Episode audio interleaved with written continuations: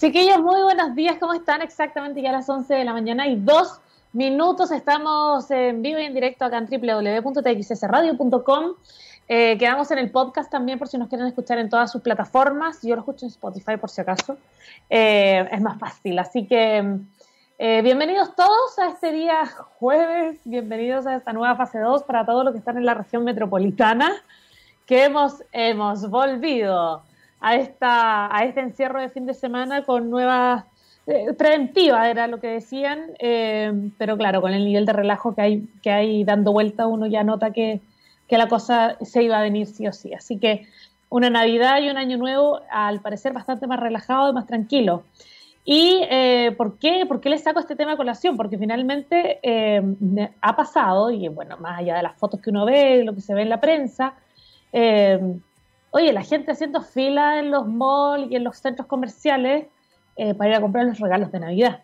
Uno tiene que tener más winter ya, chiquillos. Y lo que hay que hacer es, porque ahora estamos exactamente a jueves 10 de diciembre, y lo que hay que hacer con este winter ya es eh, hacer los, los regalos, empezar a comprarlos ya, y qué mejor que hacerlos de forma digital, que es el tema que nos convoca el día de hoy, porque vamos a estar hablando del e-commerce. Ustedes saben que el e-commerce es una parte tremendamente importante, es una de las grandes aristas que se tienen que ir desarrollando para eh, generar y formar y desarrollar ciudades inteligentes, que ustedes saben que es nuestro main subject acá en, nuestra, en nuestro programa MOVE. Y precisamente yo les quería eh, transparentar un poco mi experiencia en el e-commerce en, en, nuestro país, o sea, la experiencia que yo he tenido, la verdad, acá en, en, este periodo de, cuarentena, en este periodo más bien de COVID, que ha obligado a que, a que uno tenga otra, a que tengamos otras otras formas de, comprar, ¿verdad? Antes, por eso les, ponía el ejemplo, como todavía sigue habiendo gente que va hoy día a hacer esas tremendas filas al mall, qué sé yo. Pero claro, eh, un tema importante es la brecha digital que tenemos que, que, no nos permite a todos acceder de la misma manera a poder eh, comprar a través del e-commerce, ¿verdad? Eh, pero por otro lado están también eh, casi todas las marcas, muchas de ellas están ya volcándose en esta digitalización para poder eh, transformarse al e-commerce. Precisamente este martes 17 de noviembre había un artículo que encontré en BioBio Chile, donde habla que Chile madura digitalmente en el comercio digital, el auge del e-commerce en nuestro país. Eh, todo esto también a propósito de los Cyber Monday, de los Black Friday, que muchos de ellos fueron digitales también, porque se supone que Black Friday es lo que debería por, por, excelencia ser eh, presencial, ¿no? Eh, ¿Han visto ustedes como estos videos típicos de los gringos acampando fuera de las tiendas? Bueno, es el Black Friday. Y eh, precisamente acá en este artículo dice, pese a las magras cifras de la economía por efecto de la pandemia, el reciente Cyber Monday generó transacciones históricas según lo que indica la Cámara de Comercio sobre esta actividad que se realizó entre el 2 y el 4 de noviembre, que fue el, Cyber Monday probablemente más grande que nosotros tuvimos. Eh, tremendas cifras se, se, consideraron, yo la, verdad es que no compré nada, porque... Eh, no, no es porque no, no quisiera, eh, sino que no, no había finalmente nada que me interesara. Pero claro, este tipo de instancias generan un tremendo eh, como interés en, en, empezar a confiar en el e-commerce. Por mi lado, la verdad es que yo eh, todas las compras que he hecho, la gran mayoría de las compras que hemos hecho en, en estos últimos meses acá, en este departamento al menos, han sido a través del e-commerce. Y la verdad es que ha sido dentro de todo, con muchas cosas que ir solucionando en la parte más bien logística, ha sido bastante, bastante positivo. No, nosotros no, gracias, eh, gracias a San, a San e-commerce hemos tenido bastante, no sé si suerte o realmente es el e-commerce el que está el que está evolucionando un poco más, pero hemos tenido eh, muy buena, muy buenos resultados en distintas tiendas, desde supermercados, pasando por el retail, incluso lo que han tenido que hacer distintos emprendedores que han tenido que volcarse al e-commerce porque ya no hay más opciones. El día de hoy también hay, hay plataformas que te ayudan, hay software que tú puedes eh, eh, contratar, ¿verdad? Que puedes comprar para poder hacer que tu negocio sea mucho más, más rentable desde lo digital. Eh, pero sí, la verdad es que yo he tenido una buena experiencia. Hay ciertas tiendas que, por eso les digo, como la, la, buena experiencia cuando se opaca normalmente no es por la experiencia del e-commerce, no es la experiencia de comprar, sino la logística que llega a tu casa. O sea, no, no, no es ninguna sorpresa para muchos que de repente ven en las redes sociales cuando, eh, o los mismos las denuncias del CERNAC, ¿verdad? El Servicio eh, Nacional del Consumidor, eh, cuando alegan y cuando denuncian a estas empresas que normalmente son compañías grandes, o que no devuelven el dinero, o que no llegó el, producto por lo menos en tres meses, ese tipo de cosas sí existen. Por eso les digo, afortunadamente no ha sido mi caso. he tenido como esta eh, estas compras en la fecha indicada, en la fecha establecida. La verdad es que ha, sido, ha sido una buena experiencia y, desde ahí, y yo creo que además mirando hacia arriba, ¿verdad? Y mirando hacia nuestros, a nuestro referente que normalmente es Estados Unidos o Europa, eh, el e-commerce allá gracias a Amazon y a otras compañías, por supuesto, que ha, llegado para quedarse. Lo mismo que pasaba, ¿se acuerdan? Hace mucho tiempo cuando AliExpress llegó, como, oh, eh, vienen todas estas compras del Express que llevan, llegaban como en tres meses. Pero fíjense que ahora, con tantas amigas embarazadas que tengo que han comprado tantas cosas eh, desde China, eh, muchos han dicho que el, tiempo de llegada está siendo mucho más expedito, la logística está, está mejorando y la verdad es que me ha parecido, me ha parecido, yo he tenido una buena experiencia.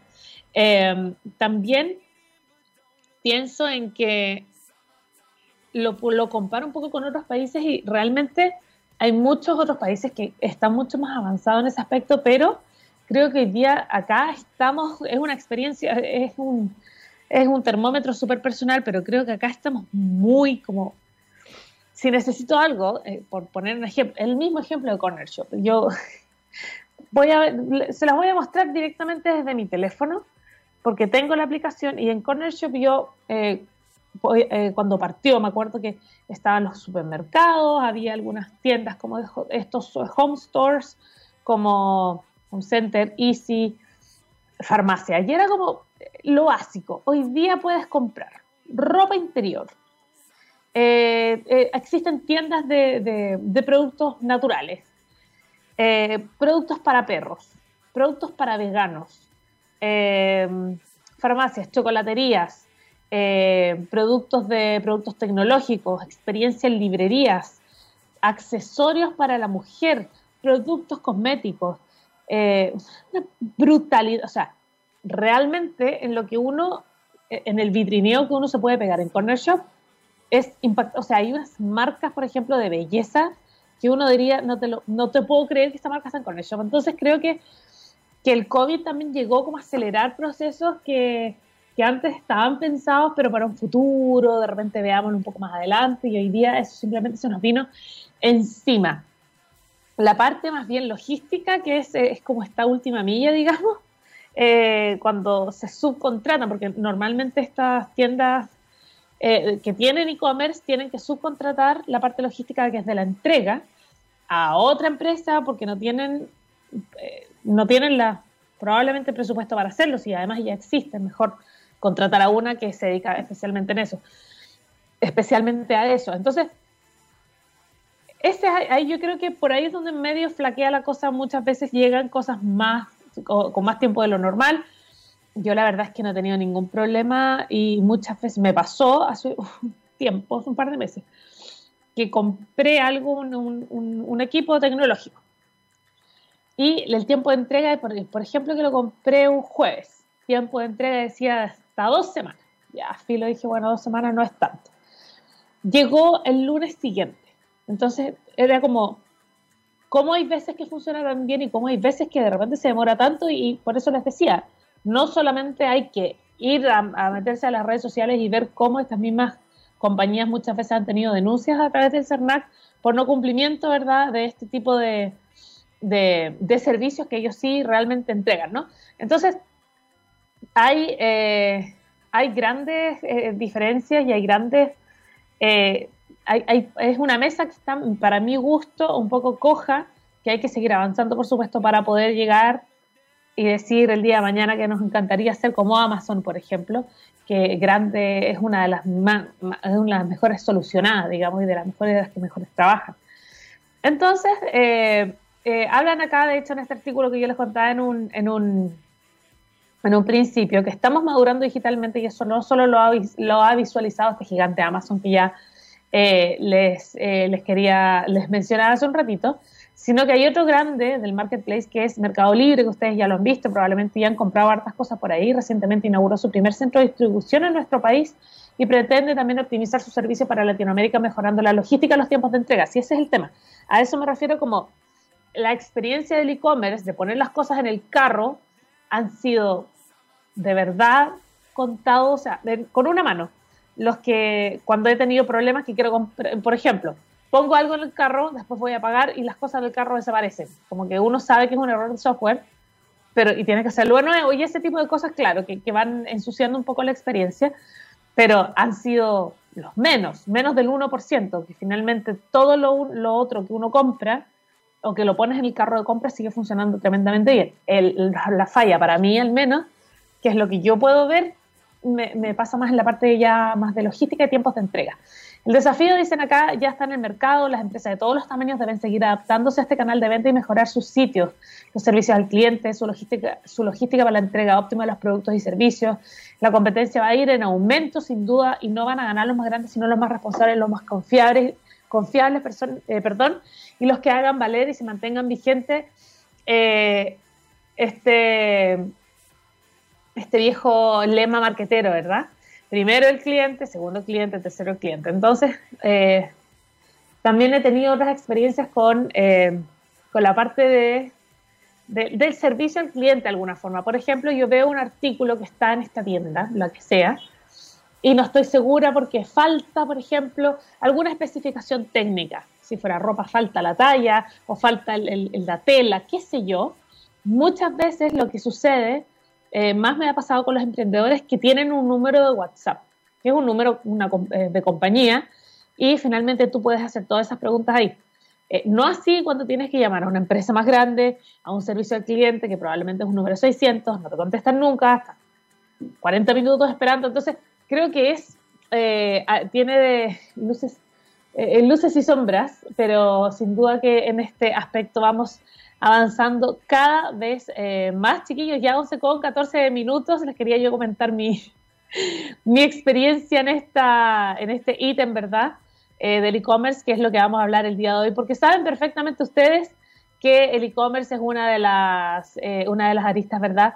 Que nosotros tenemos Em, que abordar para poder construir una ciudad inteligente. Acá en nuestro programa MOVE vamos a saludar a los nuestros porque cuando miramos al futuro vemos a una compañía con un propósito claro. En Anglo American se ha propuesto reimaginar la minería para mejorar la vida de las personas. Pero ¿cómo lo están haciendo? Poniendo la innovación en el centro de todo. De esta forma seguirán impulsando y estando a la vanguardia de la industria minera, adaptándose, buscando mejores formas de extraer y procesar minerales usando menos agua y menos energía. El futuro está cada vez más cerca. Anglo American, personas que marcan la diferencia en minería y cuando ya empezamos este día jueves, día diferente, un jueves distinto, un jueves más encerrado quizás puede ser, en esta fase 2 ya en nuestra región metropolitana. Eh, nos vamos a la música, así comenzamos, esto es The Cardigans Loveful y así comenzamos Move el día de hoy.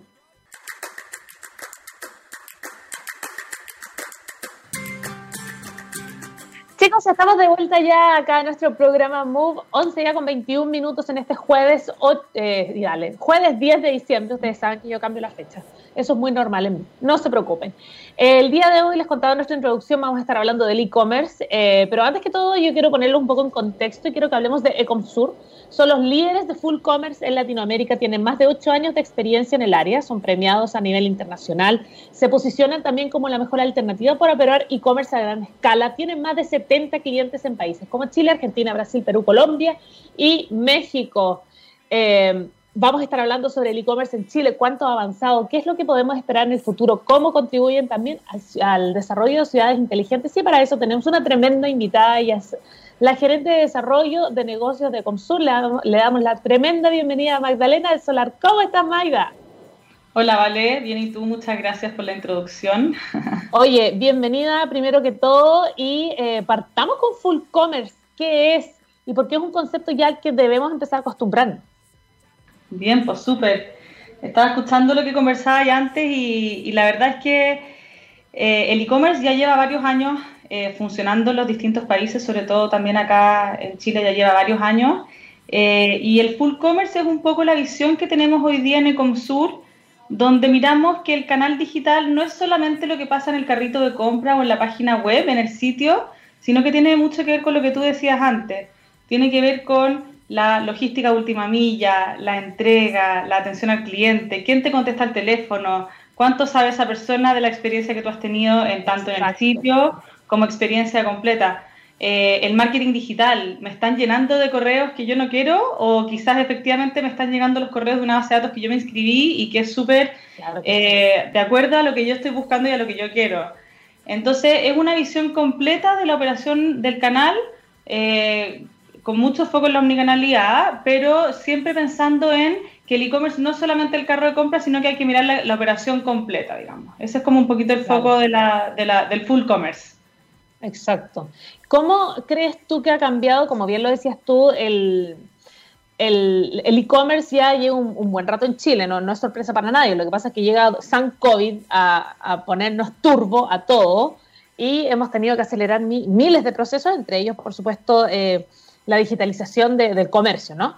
Eh, pero me gustaría saber eh, cómo ves tú que ha avanzado en el tiempo eh, todas estas industrias ya que están además en constante cambio, porque finalmente hay que ir leyendo el contexto, hoy día lo, mismo que sucede con lo que te decía el COVID, como hay que ir reinventándose constantemente. ¿Cómo has visto tú esta evolución en todos estos años? Sí, Mira, la verdad es que el e-commerce venía creciendo y creciendo mucho, muy rápido, pero era bien poquito lo que se vendía online, ¿ya? Como porcentaje del retail total, en Chile estábamos siempre bajo un 10%, o sea, el total de las ventas que se hacían en retail, ¿qué porcentaje se hacía online? Era siempre 5, 6, 7, 8, veníamos subiendo, pero de a poquitito. Entonces la empresa, claro, era importante, pero la verdad es que era como el, hermano, el hermano chico, digamos, entonces no lo miraban mucho, por así decirlo. Eh, y de repente empieza este boom y empezamos a crecer en tres meses lo que íbamos a crecer en tres años, en cinco meses lo que íbamos a crecer en cinco años. Eh, habían empresas que atendían 100 pedidos al día y pasaron a atender 500, 600, 700. Entonces, obviamente eso exige un ajuste, ¿ya? Yo creo que todos vimos al principio como todas las empresas estaban desesperadas por la logística, no llegaba nada nunca, entonces estaban todos adecuándose un poco a eso. Y ahí nosotros vemos distintos tipos de empresas. Habían algunas que estaban eh, que se habían preparado para la escalabilidad del negocio y la operación y que tenían una visión completa de la operación eh, y que no les costó mucho subirse a esto y efectivamente pasaron de atender 100 pedidos a 200 pedidos a 300 pedidos fácilmente y pudieron y no pusieron en riesgo sus marcas, por así decirlo. Porque cuando uno tiene una mala experiencia, la verdad es que te dan pocas ganas de volver a comprar en un sitio donde te fue mal, quizá. O sea, y, lo, y lo recomiendas así, dices, no, no compres ahí. Es terrible, tuve esta mala experiencia, entonces ese boca a boca igual funciona. Es para bien para mal. Uno le cuenta a todo el mundo, me fue pésimo con esta marca. Oye, compré algo, me llegó al día siguiente, me llegó impecable, el repartidor era muy buena persona, me atendió súper bien, qué sé yo. Entonces, y ahí todo eso se va comentando eh, eh, de a poquito. Entonces, yo creo que es súper importante tener esa visión. Y efectivamente las empresas, habían otros que no se habían subido al carro y que de repente vieron que, no sé, de aquí a un par de años más, un cuarto de la venta se va a hacer a través del canal digital. Eh, estamos creciendo súper, súper rápido como canal y hay que estar, porque si no voy a perder un contacto que es súper importante con el cliente final. Entonces, las empresas empezaron a subir muy rápido a este carro, algunos buscando soluciones parche, otros buscando hacer las cosas bien y perder un poquito de tiempo quizás que no estuvieron con buenas ofertas online, pero ya que están empezando a armar su canal y de manera potente y de manera sólida. Yo creo que eso es súper, súper importante destacarlo. Están todos haciendo un esfuerzo muy grande y eso se ve también en las buenas experiencias que, que uno puede tener. Ahora, también pasa que el número de pedidos crece mucho, entonces, eh, y el número de compradores crece mucho. Eh, y, y, obviamente crece también el número de lo que tú decías de eh, clientes que no están satisfechos o que tuvieron malas experiencias. Claro. sí hay que destacar que las, em, que, como porcentaje de los pedidos, las, eh, todo lo que son los, las críticas o las, malas experiencias, etcétera, las malas experiencias han bajado como porcentaje. Entonces, efectivamente, las empresas están haciendo inversiones en ese, en ese sentido, están invirtiendo sobre todo en tecnología, que es lo más importante para poder tener todas las las operaciones lo más automatizadas posible y poder escalar rápidamente. Pero, pero en ese sentido eh, se ha visto que hay una inversión, lo que pasa es que también como todo el mundo está comprando y hay un, hay un N mucho más grande de, de mala experiencia, eso también se, se, ve potenciado. Pero como porcentaje estamos, estamos bien y estamos mejorando. Perfecto. Bueno, y se nota en todo caso, además que este es un año especial que ha sido súper potente, yo creo que para todos y para todas las industrias, como decías tú, eh, crecieron en tres meses lo que tenían y presupuestaban crecer como en tres años, entonces, eh, y se han juntado tantas cosas también, lo que decía yo en un principio, el Cyber Monday, el mismo Black Friday, ahora que se viene Navidad, entonces, como hay, hay, muchas experiencias de compra que antes uno decía, bueno, eh, obvio que voy al mall, por ejemplo, y lo compro, Hoy día, claro, tu experiencia de compra es distinta. Estoy precisamente en ecomsur.com, que es la página verdad donde tienen como toda la información eh, sobre los clientes con los que trabajan, que es, realmente es enorme el trabajo que ustedes hacen. Y hay algo que me llamó muchísimo la atención, que dice acá, expertos en omnicanalidad. ¿Qué es la omnicanalidad para que lo aterricemos a nuestros auditores? Sí, la omnicanalidad es un término que está bien trillado, uno escucha mucho omnicanales y, hay mucha gente que habla de lo que es la omnicanalidad y la verdad es que nosotros lo, tratamos de aterrizar, ¿ya?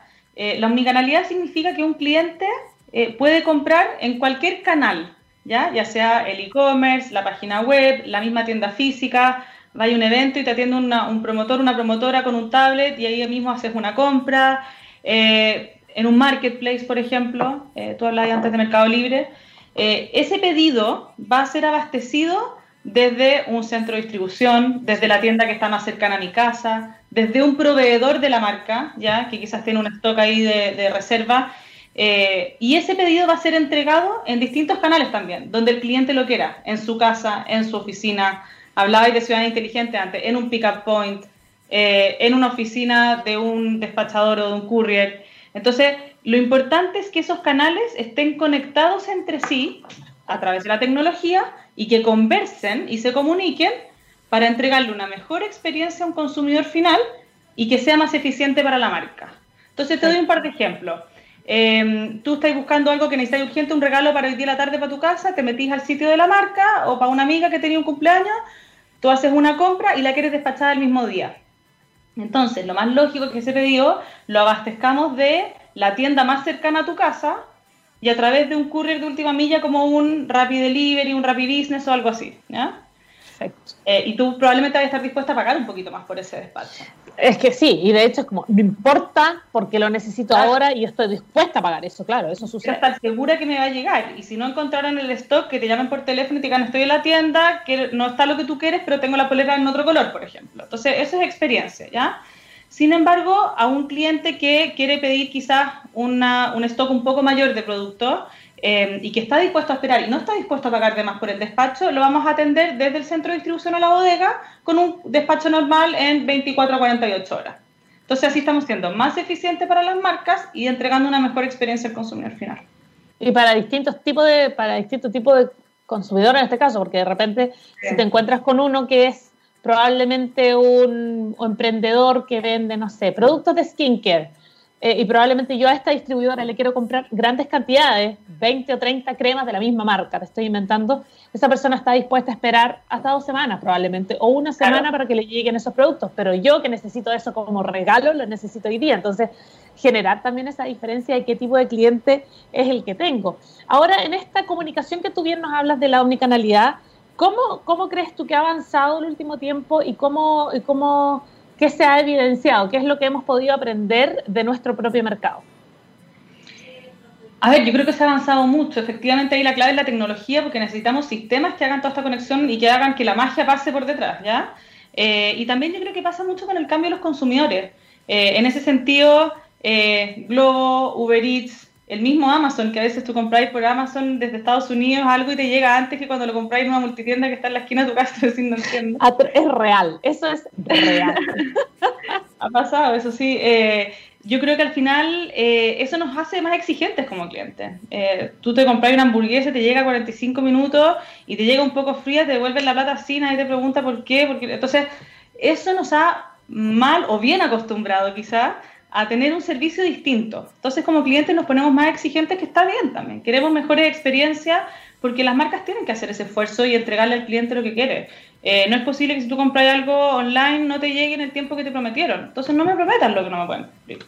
Entonces, eh, pero, pero ¿cómo también, eh, cuál es la magia de que cuando tú estás comprando online te digan voy a llegar, en, te entrego en 24 horas y que efectivamente ese pedido te llega en 24 horas?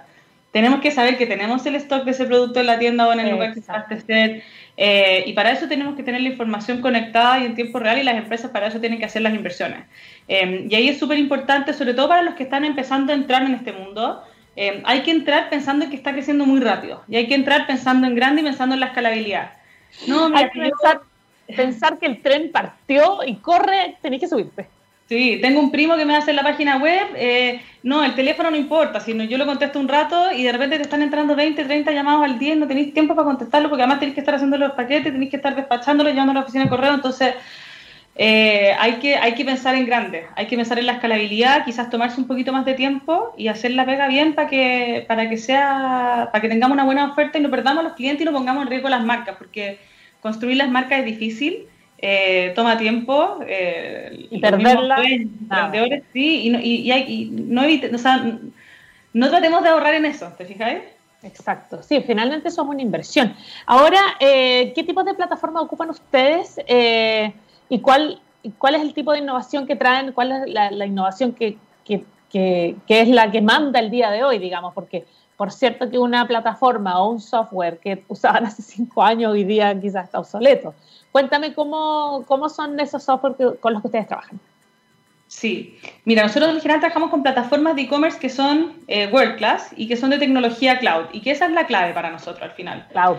Cuando tú tenés que estar eh, teniendo la infraestructura, los fierros como decimos nosotros, eh, y para Cyber te va a aumentar el tráfico por mil, eh, tú no podés estar comprando más fierro, digamos, ¿ah? tenéis que tener la infraestructura rápido. Entonces, todavía nos pasa que tú decís, tú estamos en el año 2020 y para Cyber veis que hay sitios que tienen una, una sala de espera virtual y te dicen, eh, estás en el puesto 200.000, te queda una hora 5 para comprar y son las 12 de la noche, tú decís, no, yo quiero la promoción ahora. Obvio. Eh, sí, yo creo que esa es la clave. Esa es la clave y ahí hay que invertir en plataformas, sobre todo las marcas más eh, que tienen más años encima y que pueden hacerlo, invertir en plataformas, no es tanto más caro, al final termináis pagando lo mismo y no pones en riesgo a tus clientes, no pones en riesgo la seguridad. La seguridad es clave, al final... Eh, tu cliente te está pasando sus datos, su tarjeta de crédito, sus cuentas, sus accesos, sus correos, y, eso hay que cuidarlo. Y, no cuidarlo tiene un costo, que puede ser muy alto. Entonces, ahí hay que invertir y, gastarse la plata como corresponde y, tomarlo como es parte de un pianel. O sea, igual como si queréis tener una tienda física y tenéis que pagarle al mall para que te den el arriendo y tenéis que pagar la luz, el agua y el gas. Eh, hay que hacerlo. Hay que hacerlo. Y, hay que, y, tú puedes decidir si queréis comprar una buena tienda o no, digamos. Y ahí la inversión en ese sentido es súper importante. Esto te quería preguntar con respecto a la seguridad, porque finalmente eh, me acuerdo, como mi experiencia personal, eh, cuando uno comienza a empezar a comprar, uno, no sé, por ejemplo, te pongo, te pongo el ejemplo de AliExpress o ASOS, de una, eh, página de ropa inglesa del año 1. Yo creo que compraban ASOS como el 2011, ponte tú. Y había que poner la tarjeta de crédito y yo como, hoy no me irán a hackear. Y, claro, finalmente estos software vienen integrados ya con un sistema de ciberseguridad. ¿Es así realmente cómo podemos asegurar eh, esa confianza en los clientes eh, para un mundo que hoy día, además, eh, metiéndonos superficialmente, no nos vamos a meter en esa área, pero en un, en un mundo donde ya hemos visto que varios bancos han sido hackeados y que finalmente hoy día, o sea, ya nadie, muy poca gente, hay, un, hay un gran porcentaje que sí, pero toda la gente, sin meternos en la brecha digital, pero toda la gente que hoy día está comprando a través de e-commerce prácticamente no maneja efectivo. Y para, y, para allá da la impresión que va la cosa. Entonces, eh, el sistema de ciberseguridad en este caso es los software para eh, la seguridad de los, de los usuarios, de la seguridad del consumidor. Eh, ¿Está integrada? ¿Cómo la ven? ¿Se externaliza? ¿Viene junto con el software? Sí, en estos mismos software que yo te hablaba, estamos hablando de un Vitex, un Magento, un Shopify, efectivamente la seguridad es parte del pack que uno compra, ¿ya? Eh, entonces, súper importante y no tenéis que estar comprando los parches de seguridad o una persona que está que tiene que renovarlo una vez al año y que se le olvidó, se fue de vacaciones justo y perdiste eh, ahí por eso nosotros la recomendación siempre y nosotros por lo menos no ponemos en riesgo las marcas de nuestros clientes y trabajamos con, ese tipo de software. Y desde el punto de vista del consumidor, a ver, yo creo que varios en la pandemia nos vimos forzados, bueno, yo a mí me fascina comprar online, así que... pero hay un montón de gente que no se había atrevido a comprar online. Eh, por eso te digo, como la primera vez que yo lo hice, pero fue hace muchos años, fue como, ¡Oh! tengo que poner la tarjeta de crédito, estoy completamente vulnerable. Y yo creo que a muchos les pasó, pero no les queda otra opción ahora con el, con el escenario, ¿verdad? Claro, entonces tenemos estos consumidores que se ven un poquito forzados para partir con la farmacia, con el supermercado eh, ya cuando llevábamos dos o tres meses de encierro, eh, la librería, la juguetería, eh, los artículos de, escritorio, los juegos online también, empieza a ser todo un mundo que empieza a ser más, más, urgente y más importante. Y también entonces vamos probando en distintas industrias y si tuvimos buenas experiencias probablemente vamos a mantener la compra online como, un, como un hábito. hoy día el, mundo del e-commerce está ayudando mucho también a, contener un poco el tema de la pandemia porque no necesitamos ir al mall a hacer la compra de los regalos de, Navidad, no necesitamos ir, a, ir al supermercado a hacer las compras, no necesitamos ir a, la feria a comprar las verduras porque hasta eso te lo traes súper fresquito de la Vega. Y desde, la Vega o desde una verdulería, es el La opción que tú quieras, o sea, hay una persona que te lo elige y lo lleva a tu casa o, la verdulería clásica, no sé, eh, hay mil opciones. Entonces, em, en ese sentido las personas están confiando más, si tuvieron buenas opciones y buenas, buenas experiencias, lo van a volver a hacer y, eso lo vemos hoy día, todos los días, cómo está creciendo. Buenas noticias. Sí, por cierto que sí. Eh, Maida, ¿te parece si vamos a la música, hacemos un pequeño corte y seguimos conversando e-commerce? Está demasiado entretenido. Eh, nos vamos a ir con los Google Dolls. Esto es Slide y ya volvemos a Catmove. Sí, que ellos estamos de vuelta ya 11 de la mañana con 42 minutos en este jueves 10 de diciembre del año 2020. Que se vaya este año lo más rápido posible, por favor. Tenemos una gran invitada del día de hoy. Seguimos conectados con ella, es la gerente de desarrollo de negocios de Ecomsur. Le damos una vez más la bienvenida a Magdalena del Solar. Bienvenida una vez más, Maita. ¿Cómo estás? Gracias, vale, todo bien. Oye, estábamos hablando, bueno, obviamente e-commerce estamos hablando del full commerce, ¿verdad? Y cuánto ha cambiado en, cuánto nos ha cambiado la vida gracias a eso también. Y eh, fíjate que el e-commerce, eh, esto es como un análisis personal, el e-commerce ha llegado como a inundar todas las áreas del comercio, no solo una en específico. Eh, me gustaría saber, según tu experiencia y según lo que ustedes saben, cuál es el área de esta industria, ¿verdad? ¿Cuál es la industria que está más full, eh, full metida en el e-commerce, ¿cuál es la que más la ha desarrollado? Eh, desde su génesis hasta, hasta la entrega, hasta la logística, y cuál es el área que el, área del comercio que presenta mayores desafíos. Sí, a ver, yo creo que es súper interesante lo que ha pasado en moda. Yo creo que moda lleva un poquito más de años, quizás también es más fácil eh, la logística, trasladar ropa, zapatos, digamos, no es tan, no es tan complejo. Eh, las experiencias online también, lo que pasa en los sitios es muy interesante, ¿no? También vemos hoy día sitios que innovan con realidad virtual, eh, que te puedes ver a ti misma probándote una polera, puedes subir una foto tuya y te, muestran la ropa. Lo mismo que pasa con anteojos también, es bien interesante ahí. Eh, también lo que uno ve en las experiencias de los sitios de afuera ya empiezan a innovar un poquito más rápido también. entonces yo creo que lo que pasa en moda es bien interesante. Eh, sin embargo, hoy día también, no sé, todo lo que es supermercados, todo lo que es grocery, alimentos, eh, que ellos sí tienen el, desafío de la última milla, las cadenas de frío, eh, porque claro, 24 horas para que te llegue ropa está perfecto, pero ¿qué pasa con un pedido de supermercado? No puede estar claro. dando cuenta por, la ciudad. Entonces eso también está, está, bien interesante lo que pasa ahí con toda también la logística colaborativa que se ha visto hoy día. Eh, es bien interesante ahí también lo que pasa, que al final antes eran solamente empresas transportistas los que se dedicaban a transportar, eh, pero hoy día también tenemos eh, todo lo que son personas que antes trabajaban en un Uber y hoy día están trabajando repartiendo pedidos de supermercado, digamos. es bien interesante lo que pasa ahí, cómo cambia la logística y cómo nos vamos adaptando todo y la ciudad también se va adaptando para, lo, para este tipo de canales digitales. Y, también, bueno, hoy día la electrónica también, todo lo que son celulares, todo lo que son televisores, todo eso también es una industria que ha crecido bastante, tiene un ticket promedio también un poco más alto. Eh, pero a nivel de desafío yo creo que sin duda viene por la logística. Eh, ¿Cómo hacemos para dar mejores experiencias? Eh, ¿Cómo hacer que los clientes se sientan bien atendidos? ¿Cómo llevarle los productos a buen tiempo? Y eh, lo otro que estamos viendo también hoy día es la, es, la logística reversa. Eh, se habla mucho, son para casos puntuales, eh, pero ¿qué pasa cuando tú te compraste un par de zapatos, te llegó malo o te quedó mal la talla y tenéis que ir a devolverlo a una oficina de un courier que te lo van a llevar a la empresa, la empresa te devuelve la plata dos semanas después, se te olvidó lo que pasó ahí. Eh, versus que te compraste el par de zapatos malos y al día siguiente llega un despachador de la misma marca, te entrega el zapato distinto y se lleva el malo y listo. Eh, o se van a buscar el pedido a la casa, eh, te pasan la plata al tiro y tú volviste a comprar la tienda. Em, cuando le entregamos ese tipo de experiencia a los consumidores, obviamente ya empieza a ser no solamente por necesidad, sino por gusto y empiezan a buscar eso, ¿no? Exacto. Oye, sí, todo un tema. Es impresionante cómo ha avanzado el e-commerce.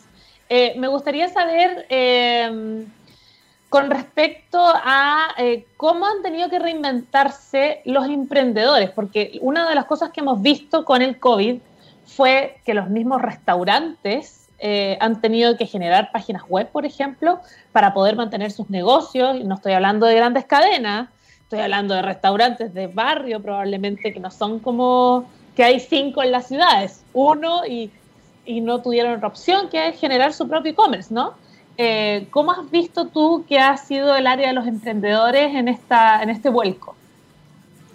Sí, a ver, yo creo que los emprendedores, los que habían empezado como a incursionar en el mundo online, probablemente había sido a través de un marketplace, empezar a vender a través de un mercado libre, por ejemplo, que está súper bien, muy, es una muy buena alternativa para empezar rápido. Eh, pero también empieza a pasar que cuando, cuando uno no controla la venta, eh, ni el servicio al cliente, etcétera, empieza a ser un poco más complejo y por otro lado tú pierdes toda la información del consumidor. El consumidor muchas veces lo que quiere comprar es la marca. Entonces, hoy día todos los emprendedores en general están viendo que el marca.com, por así decirlo, eh, es, un, es una necesidad, porque al final ellos quieren tener la información de sus clientes, quieren tener el contacto con sus clientes. Eh, si un cliente me compra todos los meses, ojalá, si un mes no me compra, yo le digo, oye, te echamos de menos, ¿por qué, no has venido? Eh, y entender un poco a nuestros clientes y empezar también a trabajar más para ellos con toda la información que tenemos. Entonces yo creo que los emprendedores están viendo un poco eh, obligados a buscar estas alternativas y, y, también pueden hacerlo a una escala que sea adecuada para ellos. Hay herramientas para todos, hay herramientas eh, más caras, más baratas. Yo sí siempre creo que lo barato, lo muy, muy, muy barato cuesta caro. Sale caro, siempre cuesta caro. Sí, así que ahí la recomendación siempre es irse con, con buenas tecnologías, eh, pero sí obviamente buscar soluciones porque hoy día hay muchas soluciones en el mercado. Entonces, pero sí busquemos esa, esa, esa solución que nos lleva a nosotros a tratar directamente con los clientes que al final nos entrega toda la información. Oye, y ahora con esta cantidad de clientes que ustedes tienen, que son más de 70 clientes en varias partes del mundo, eh, ¿Cómo es la realidad en otros países y cómo hemos avanzado eh, como región y personalmente ya como país?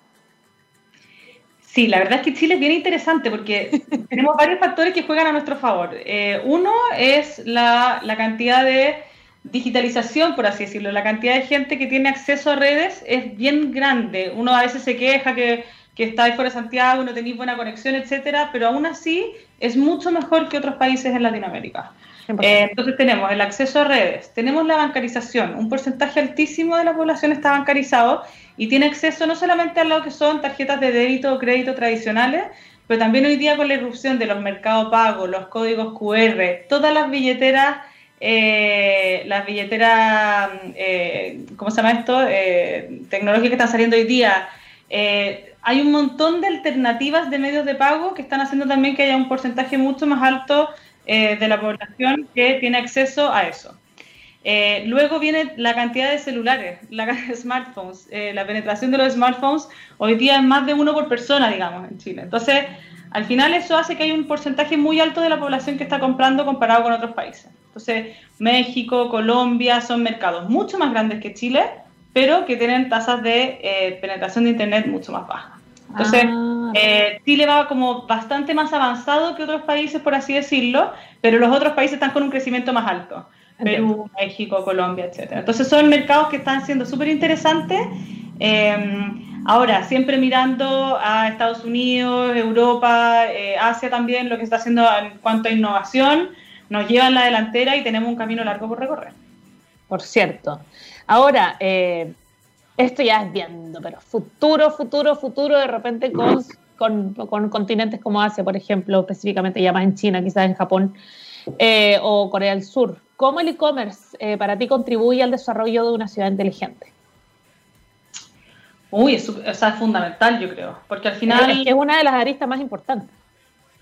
Sí, totalmente, porque antes en el fondo las cadenas de abastecimiento eran bastante más complejas, eh, teníamos muchos camiones dando vuelta por la ciudad, llevando los puntos a otros puntos intermedios, entonces hoy día buscar la, eficiencia operacional eh, es, un tema que va a contribuir mucho al, tema de las ciudades inteligentes. Eh, luego pasa también con, el, con todo lo que es el supermercado, ya lo conversamos un poquito, pero antes tenías muchas personas que iban a un punto comprar y hoy día tú le estás llevando eh, todo el grocery, es una persona la que se está desplazando, repartiendo pedidos, versus tener muchas personas desplazándose hacia un supermercado a comprar. Lo mismo pasa con los malls. Eh, hoy día lo estamos viendo en el extremo, porque los malls efectivamente este fin de semana van a estar cerrados. Eh, y efectivamente vamos a ver un montón de personas, pero mucho menos moviéndose por la ciudad repartiendo pedidos de Navidad, digamos. Entonces, ahí yo creo que está aportando, sin duda que sí. Y bueno, luego viene lo que se viene, ¿no? Eh, la entrega por drones, ahí hay que ver qué es lo que pasa con la seguridad en nuestro país. ¡Ay, qué susto! Yo, lo quiero, yo, yo voy, yo lo tengo. Mi visión es la entrega por dron que llega acá en mi, en mi, en mi terraza y me llegue mi producto. Total, total. Está bien interesante lo que va a pasar ahí. Pero, pero sí, ya no se ve tan lejano, digamos. Eh, con el crecimiento y con la aceleración con que estamos, yo creo que no es tan lejano pensar en eso. Oye, Maida, otra cosa importante y es que me acuerdo del tema, eh, necesariamente porque cuando se habla de tecnología asociada a servicios o, a productos, ¿verdad? Muchas veces hay un miedo alrededor y la gente colapsa porque, por ejemplo, ya, por ponerte el ejemplo del TAC, como van a desaparecer los peajes y la gente que ya estaba en el peaje sentada ya no va a tener trabajo. ¿Cómo cambia en este caso el recurso humano a la hora de enfrentarse a estos nuevos desafíos tecnológicos? Eh, ¿Existen capacitaciones? Porque finalmente no es que uno reemplaza al otro, es que simplemente se requieren otras habilidades para otros puestos de trabajo, pero no es que se reemplacen. Entonces, eh, ¿cómo se, ¿cuál es el desafío para el recurso humano en esta, en esta nueva, en esta ola, en este tsunami del e-commerce que nos llegó? Esta nueva realidad, sí. A ver, yo creo que hay que estar bien atento porque efectivamente las carreras que estudiamos no hace tantos años, nosotros eh, probablemente que están quedando obsoletas. eh, eh, y hay que ver, yo creo que hay que ser bien visionario al momento de elegir una carrera o elegir en qué vaya a estar dedicando tu tiempo, pero también están saliendo más alternativas. hoy día uno ve un montón de personas que se quedaron sin trabajo en la pandemia, pero salieron a repartir o empezaron a repartir pedidos y hoy día tienen tremendas verdulerías online eh, entonces, hay espacio para la innovación. Yo creo que la gente que, tiene ese ojo y que puede lograrlo, eh, efectivamente va a haber un cambio. Pero también yo siento que hay que buscarle la vuelta a esto para decir, quizás vamos a pasar menos horas en la oficina, quizás vamos a pasar menos horas sentados en el trabajo, porque vamos a ser más eficientes también. Entonces, toda esa eficiencia, cómo buscamos tener más tiempo para nuestras familias, tiempo libre, eh, y pensar más en también ese tiempo de esas jornadas loquísimas de trabajo que habían antes. Bueno, en e-commerce todos seguimos con jornadas locas de trabajo, pero, empezar a pensar en, que si somos más eficientes como sociedad, eh, usemos ese tiempo mejor, estemos más tiempo en familia, estemos más tiempo para nosotros mismos y no tanto tiempo dedicado a, lo que son los, la jornada laboral. Em, y en ese sentido yo creo que por ahí hay que darle esa vuelta, decir, claro, si somos más eficientes, empleemos bien ese tiempo. Y también, efectivamente, pensar en cuáles son las carreras del futuro, todo lo que viene con la programación, todo lo que viene por TI, em, todo lo que viene con la data. Hoy día vamos a tener una cantidad de información de todo que es gigante y el que gana no es el que tiene más información, es el que sabe usarla, el que sabe leerla, el que sabe programar. Entonces, eso yo creo que es lo interesante. Hay muchas oportunidades, yo creo que hay que buscar las oportunidades. Oye, estoy fascinadísima con este tema, de verdad que sí. Primero que todo agradecerte, Mayra, muchas gracias por estar acá con nosotros. Me faltaron horas para seguir hablando de esto porque te, juro, tenía una pausa como de 16 preguntas, hice como cuatro. Así que sin duda nos tenemos que volver a encontrar. Muchas gracias por estar acá con nosotros. Sabemos que estás con muchísima pega, mucho éxito para lo que se viene en el e-commerce de aquí al 24 de diciembre que están con mucho trabajo, así que todo lo mejor para ustedes para el futuro. Felices, pues. gracias a ustedes por la invitación y ya nos volveremos a ver, estamos aquí a disposición. Por supuesto que sí, muchísimas gracias. Eh, Estuvo con nosotros, para quienes se conectan recién ahora, estuvo con nosotros Magdalena del Solar, y es gerente de desarrollo de negocios de Ecomsur, que es completamente liberada para que sigas ahí con tus quehaceres. Muchísimas gracias. Gracias, vale. Que les vaya muy bien. Chao, chao. Chao, chao, te pasaste. Y nosotros, chiquillos, empezamos ya cuando son las 11.56 minutos, empezamos a despedirnos. Cuando miramos al futuro, vemos una compañía con un propósito claro. En Anglo American se han propuesto reimaginar la minería para mejorar la vida de las personas. Pero ¿cómo lo están haciendo? Poniendo la innovación en el centro de todo. De esta forma seguirán impulsando y estando a la vanguardia de la industria minera, adaptándose, buscando mejores formas de extraer y procesar minerales, usando menos agua y menos energía. El futuro está cada vez más cerca. Anglo American, personas que marcan la diferencia en minería. Y Gabriela, así no se nos fue la jornada, pero así como si nada. 3, 2, 1, se nos acabó el programa. Nos vamos con música. Esto es Travis. Sing, let you sing. Sing, sing, sing. Qué buena canción. ¿Esa es o no? ¿O estoy perdida? Sí, esa es. Para la próxima vamos a tener karaoke acá en Move. Qué horror. No, no les voy a hacer eso jamás. No se preocupen. el karaoke se lo dejo a la ducha. Eh, lo dejamos hasta acá. Nos vemos el próximo martes con mucho más acá en TX Radio. Chao, chao.